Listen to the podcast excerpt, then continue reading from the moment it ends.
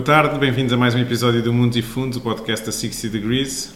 Uh, hoje vamos abordar aqui a evolução do mercado financeiro, fazer aqui um update, uma vez que estamos aqui numa altura de um reconhecimento novamente do que é que é a atividade económica, as empresas publicaram uma série de resultados, temos mais informação para, fazer, para avaliar a, a, a nossa posição uh, comparada com as expectativas e, hum.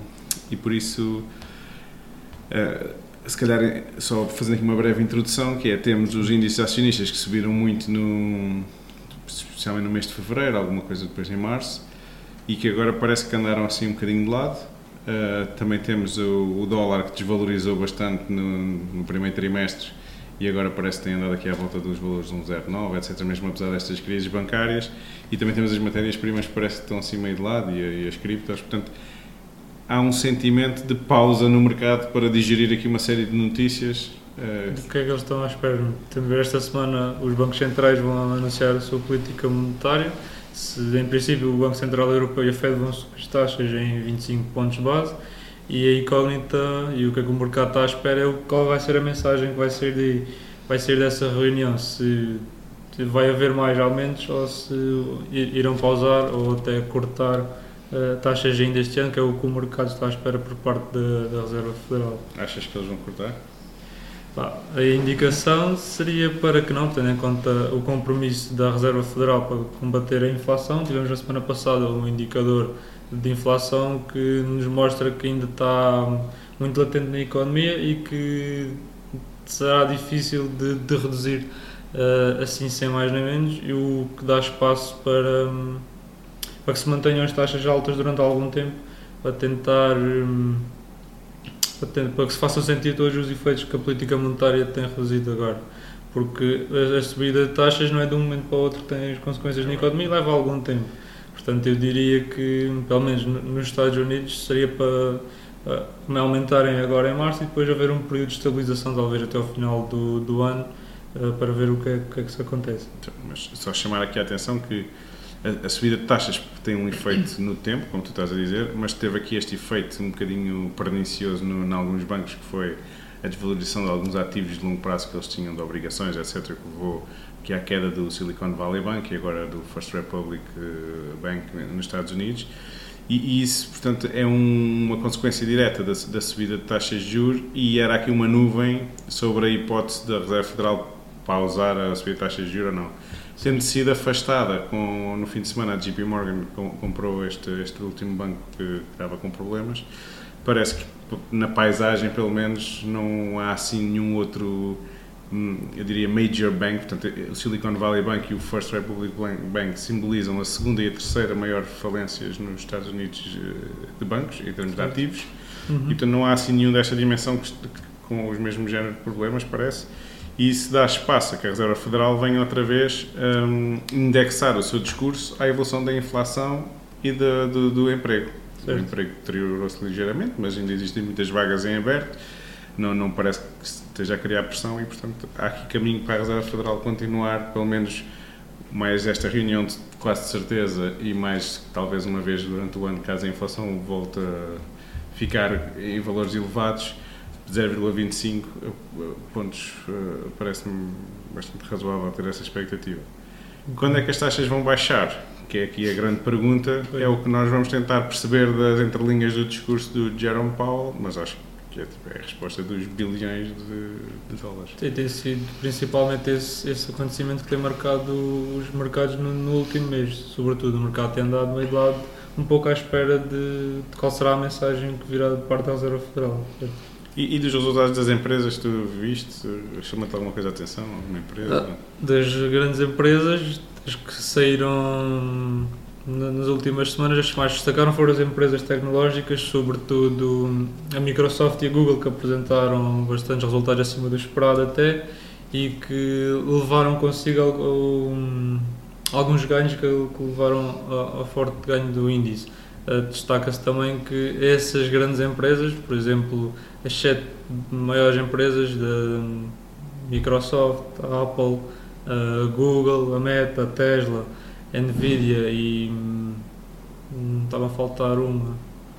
Uh, não sei, mas que, que essas empresas já valem metade do índice, ou seja, qualquer bons resultados que, ou boas performances que essas Puxa, empresas apresentam no mercado puxam os índices para cima. E é o que temos assistido sobretudo no, nos últimos meses, 90% dos resultados dos índices têm vindo à custa dessas grandes tecnológicas e dos resultados que têm saído dessas que já, que já os divulgaram, já só falta a Apple dessas, das principais, um, todas têm apresentado resultados acima acima do esperado, com exceção da Amazon, e isso tem impulsionado um pouco os mercados. Portanto, o que nós podemos ver é que as grandes empresas conseguem manter pelo menos as suas receitas e, o, e a sua margem de lucro, apesar das pequenas empresas terem comportamentos muito mistos. Eh, portanto, há, grandes exceções, há outras que conseguem, e, e o mercado está no fundo, a, descontar essa parte do mercado. Parece que não estão, os investidores não estão interessados nessas empresas uhum. e concentram os seus investimentos nas grandes, que depois também têm impacto nos índices, portanto, nos investidores passivos.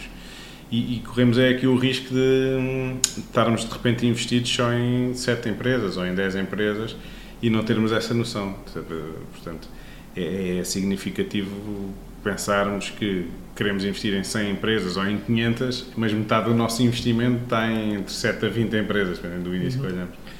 E, portanto, é, é uma chamada de atenção para o investimento passivo. Porquê? Porque estas empresas realmente têm vantagens únicas, que é, dominam setores tecnológicos e mass market, e têm a capacidade financeira de comprar outras que estejam a desenvolver tecnologias de fronteira, digamos assim, que sejam as próximas grandes... Uh, uh, motores de, económicos de, deste género de empresas, mas, mas, ficamos dependentes do sucesso só desta meia dúzia de empresas que é contra a tal diversificação que toda a gente fala de, de investir passivamente, é, é, uma, é investir de maneira diversificada. Eu acho que de uma forma global, né, de, de, dos resultados que já saíram, acho que os resultados têm vindo abaixo do esperado, o que dá indica de um arrefecimento económico, sobretudo nos Estados Unidos. É, portanto, nós sabemos que um dos principais uh, drivers da economia dos Estados Unidos é o consumo interno e, portanto, o que nós podemos ver nas estatísticas, especialmente de crédito ao consumo, é que o crédito ao consumo tem continuado a crescer, mas as taxas de juros associadas àquela taxa marginal do crédito ao consumo, que seriam os cartões de crédito, etc., também têm tentado a crescer e a taxa média desses, dessa dívida já está a cerca de 20%. E, portanto, é muito oneroso, é muito caro contrair nova dívida de consumidor.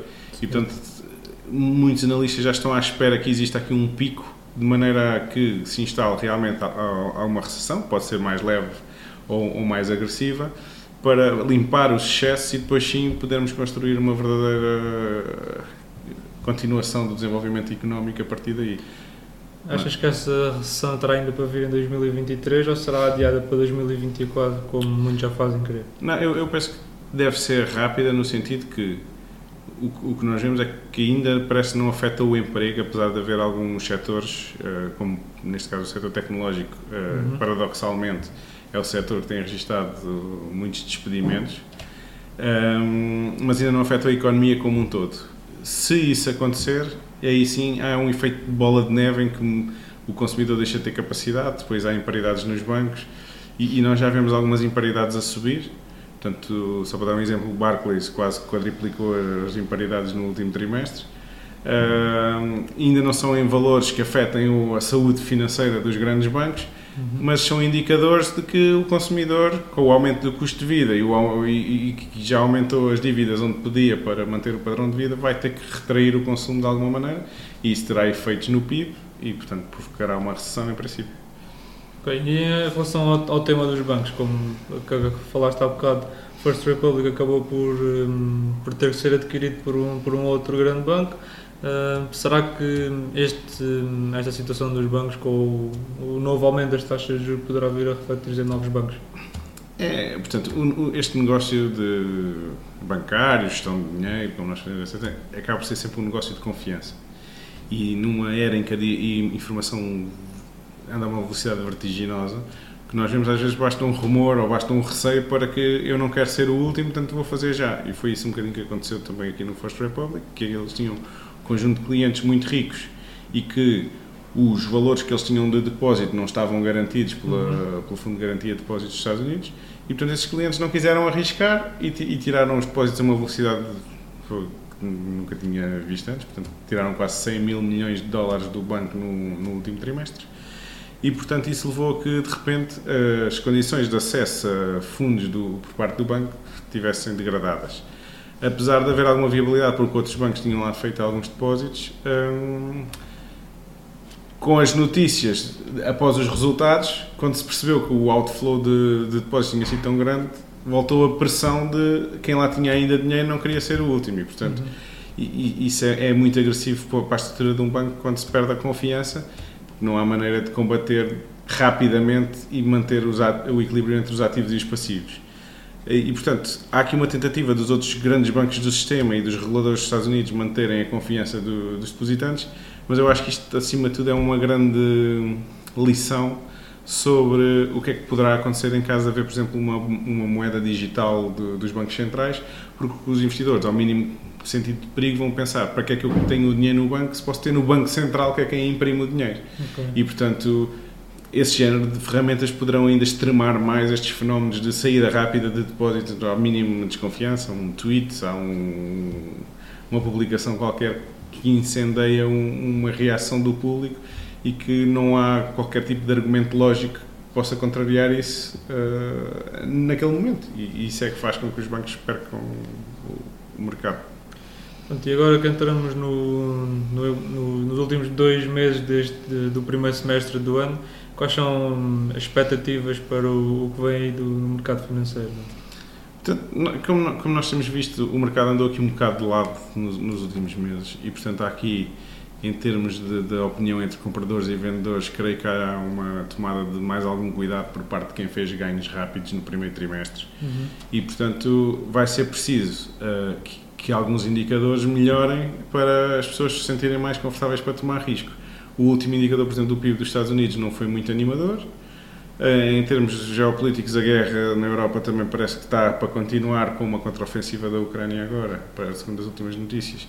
E também esta tensão com a China uh, abrandou no sentido de, dos, por exemplo, dos exercícios militares em Taiwan que acabaram, mas a China continua a mexer-se junto de polos de países muito importantes na estrutura do mundo nomeadamente os BRICS, para, para afastar esse, esse núcleo de países mais do Ocidente e, e juntarem-se em torno da China. E isso leva a que haja aqui uma grande pressão dos Estados Unidos uh, de confrontar a China, pode não ser militarmente, mas pelo menos a nível económico, e, e, pode causar algumas disrupções no mercado. E, portanto, uh, creio que os investidores, depois de uns ganhos mais uh, inesperados, talvez pela magnitude no primeiro trimestre, estarão numa fase de avaliação quer das perspectivas económicas, quer da composição do seu portfólio, neste sentido de não estar, se calhar, demasiado concentrados em algumas empresas, etc. E, portanto, isso vai fazer com que o mercado seja pouco denso, pouco líquido, portanto, ninguém está a tomar grandes posições porque não há uma convicção do mercado como um todo uhum, e, portanto, em caso de haver uma notícia inesperada, espera-se que a volatilidade possa, possa ser grande porque não há ninguém com vontade de ou comprar muito ou vender muito, uh, especialmente se tiver as posições dimensionadas para o risco esperado.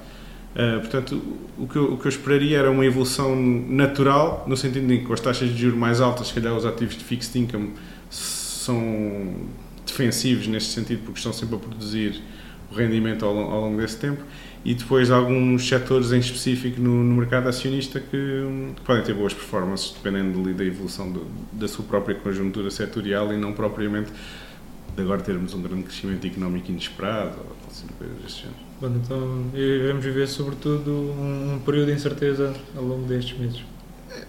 Sim, portanto, nós, também, esta conversa às vezes pode parecer um bocadinho repetitiva, mas a verdade é que com os estímulos que foram lançados na alta de Covid e a quebra depois de, das cadeias de logística, este, este cenário todo ainda não foi digerido pelas empresas. Porquê? Porque de repente levaram com um aumento de custos da inflação, numa primeira fase conseguiram passar para os consumidores e parece que estamos a chegar ao fim dessa fase. E a partir daqui vamos tentar perceber como é que o consumidor pode reagir e que empresas é que conseguem defender as suas receitas uhum. num contexto que a inflação ainda não abrandou e, portanto, que ainda há pressão sobre os custos. E, portanto, aí pode haver bastante disparidade mesmo dentro de um setor pela maneira como as empresas são constituídas. E podemos ver, por exemplo, o caso dos semicondutores, que a Intel, que está em, em reestruturação, publicou um dos piores resultados sempre, se não o pior, E temos outras empresas que, por exemplo, já este mês já, já disseram que foi um mês de recuperação da venda de chips e, portanto, como tu referiste, é a Nvidia e, portanto, estão, estão em forte expansão no, no setor. E, portanto, mesmo dentro do mesmo setor, há performances diferentes consoante a maneira de digerir este fenómeno global que tem afetado aqui nos últimos dois, três anos. Para nós, às vezes, olhamos todos os dias para os mercados, pode parecer um período longo, mas na história dos mercados financeiros e na adaptação das empresas é um período relativamente concentrado para tantas mudanças súbitas e, e tão, de magnitude tão elevada. Certo. Uh, se calhar ficávamos por aqui neste episódio e vínhamos na próxima semana. Bons, Bons investimentos. investimentos.